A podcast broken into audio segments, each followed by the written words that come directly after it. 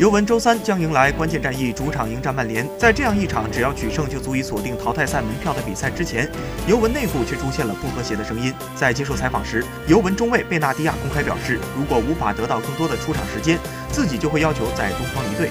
我感到不高兴是正常的，我三十一岁了，我必须尽可能多的去踢比赛。